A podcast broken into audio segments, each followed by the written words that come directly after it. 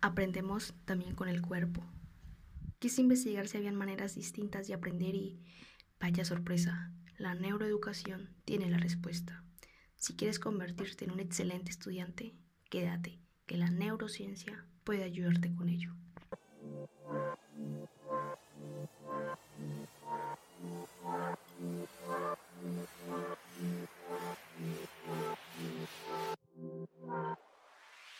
No todo es blanco es negro. Disfrutemos de la variedad de colores. No nos quedemos con dos colores tan neutros. El saber si ocupa lugar y te dejan el primero.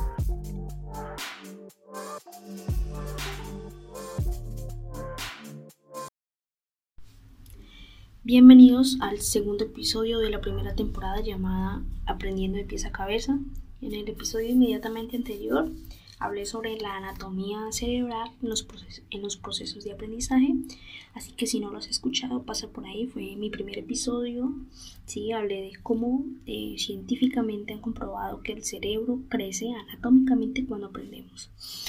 Un saludo especial a los oyentes que se fidelizaron desde mi primer episodio. Es un gusto soportar respuesta de todo lo que me pregunto con respecto al aprendizaje, cómo funciona el cerebro en, esos procesos. Invitarlos a compartir este episodio a docentes, padres de familia, amigos, compañeros, ¿sí? a todo aquel para que de manera breve entiendan detalles interesantísimos que nos pueden facilitar la vida en el colegio y en la universidad. Bueno, Introduciendo este tema a nuestra conversación, digo nuestra porque pues están abiertas, mis redes sociales para recibir comentarios constructivos y desde luego opiniones para profundizar cualquier tema, así que vía Instagram, Janina Berete, Facebook, Janina Iquinar, Janina Berete Iquinar y para todos los que tengan mi WhatsApp, pues también son bienvenidos por ese medio. Bueno, para empezar, la idea principal es, es que nuestro cuerpo necesita actividad ¿Sí? ¿Para qué? Bueno, para muchas cosas, pero estamos haciendo énfasis en el aprendizaje, entonces necesitamos mover el cuerpo para aprender. No hay aprendizaje si nos movemos poco o nada. Cuando estás quieto es cierto que entiendes, ¿sí? También varían los minutos atencionales que tengas, pero, pero no aprendes, entiendes, pero no, pero no aprendes, no aprendes como quisieras. El ejemplo es cuando te dicen en el colegio o eres testigo de que le, de que le dicen a un compañero, o, a grados pequeños, por lo menos más interactivos, ¿sí? Y que les dicen, estate quieto. El niño, el, estudiante le dice, estate quieto, no te muevas, ¿sí? Es un error garrafal porque pues con tanta energía que tienen los niños y, necesitan moverse para aprender, ¿sí? Es un martirio y, no soluciona nada el hecho de que los manden a, estar quietos, porque es que eh, biológicamente estamos diseñados para eso, para movernos, para, interactuar con el cuerpo también, ¿sí?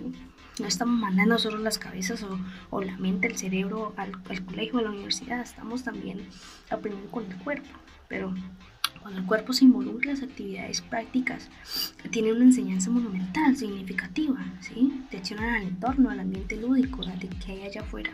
Existen atención y un enfoque. Con todo y esto, después aparecieron las medusas, con sus increíbles movimientos que pueden nadar mediante el uso de un mecanismo de propulsión similar al de una moto de agua, ¿sí? que emplean para poder desplazarse. Aquí apareció el sistema nervioso. Las neuronas, neuronas sensitivas también aparecieron para captar estímulos, las neuronas motoras, eh, para mover la medusa y con ello también las interneuronas para integrar. Por eso es que las medusas tienen una integración con el ambiente perfecto. Para eso aparece el sistema nervioso, para que el cuerpo saque beneficio del ambiente que lo rodea. El cerebro aparece en función del cuerpo.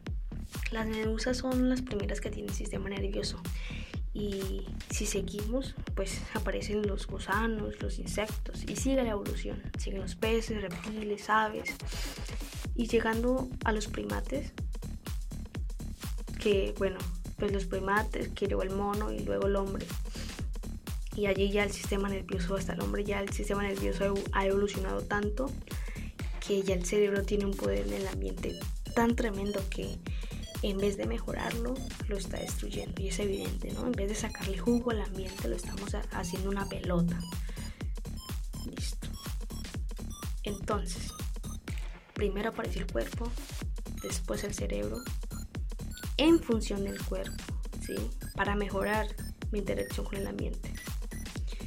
Listo, de acuerdo con, con este primer experimento, seguimos con el segundo, que se asocia más a la tecnología, ¿no? El resonador magnético funcional, que él apareció en los 80s, eh, tiene la maravilla de meter a alguien dentro, allí dentro y ver su sistema nervioso impecable, ¿sí? De manera eh, muy bien eh, en, cuanto al, a ver las funciones que hace y todo de manera impecable, listo. Entonces, antes había que esperar literalmente que muriera la persona para sacarle el cráneo para poder verlo, ¿no? Desde los 80 se puede ver que, hay allí dentro y, es increíble. Es increíble cómo se puede ver lo que ocurre con, con nuestro sistema nervioso. Con este aparato en el 2017 un grupo de investigadores metieron allí dentro a personas eh, para hacer experimentos, ¿no? Hicieron, le hicieron mover las manos, porque obviamente este aparato es súper claustrofóbico y uno tiene que estarse, estarse quieto, ¿no? Pero pues este experimento fue algo distinto, así que les hicieron mover las manos y los pies para ver qué, qué zonas del cerebro se activaban con esto. Sí, bueno, entonces, mm, a ver qué, qué, funciones motrices, eh, que, estas funciones motrices, qué parte del cuerpo, eh, perdón, del cerebro eh, activaba. Pero después de, de este experimento, se hicieron otra pregunta. ¿Dónde están las funciones cognitivas? ¿En qué parte del cerebro están? ¿Qué es aprender? ¿Sí? Es, es una, función, una función cognitiva, es amar, hacer música, prestar atención, ¿sí? Todo eso es, todo eso es una función cognitiva. Entonces se cuestionaron dónde estaban las funciones cognitivas en el cerebro. Entonces con las mismas personas que hicieron el, el experimento, hicieron el de las funciones cognitivas, ¿sí? Con las mismas las pusieron a imaginar cosas, a brotar objetos en la mente, sí, todo en la mente. Y lo que ocurrió, lo que se descubrió fue que las funciones motoras y cognitivas hacen activar la misma parte del cerebro, ¿sí? El lugar, lugar del cerebro donde, donde tenemos funciones cognitivas es el mismo lugar donde generamos el movimiento corporal, incluso donde imaginamos un plan. Escuchen qué bueno esto. Por esto, a partir de allí, se puede decir que pensar y hacer sería lo mismo para el cerebro. Se aprende haciendo, moviéndonos, viviendo esa experiencia. No se aprende sentado y escuchando, se aprende haciendo. Tienes que meter músculos, cuerpo, emociones, ¿sí? Que te lata a full el corazón. No alcanza con mirar y escuchar solamente. El baile, el baile, el baile sincrónico entre el cuerpo y el cerebro debe ser idóneo para lograr una educación de calidad para aprender de verdad. Qué maravilla que, que las mismas partes que utilizamos para movernos sean las mismas del aprendizaje. Es alucinante en verdad. Ya concluyendo con este episodio, espero que si tú eres estudiante, reflexiones y observes el comportamiento de tu, de tu cuerpo cuando estás sentado escuchando una plática o por lo menos, por lo menos cuando, cuando estás en, en ¿qué digo yo? En el colegio, ¿sí? Te invito a que anotes por lo menos, apuntas, dibujos, ¿sí? Que te representen y que te impacten en algo, ¿sí? Por lo menos mueve las manos. Cuando estoy sentada eh, enfocada en algo, leyendo, redactando algo o viendo un video, me pasa que, mis piernas están quietos y ese es el indicio de mi cuerpo diciéndome, muévete, no dejes quieta, ¿sí?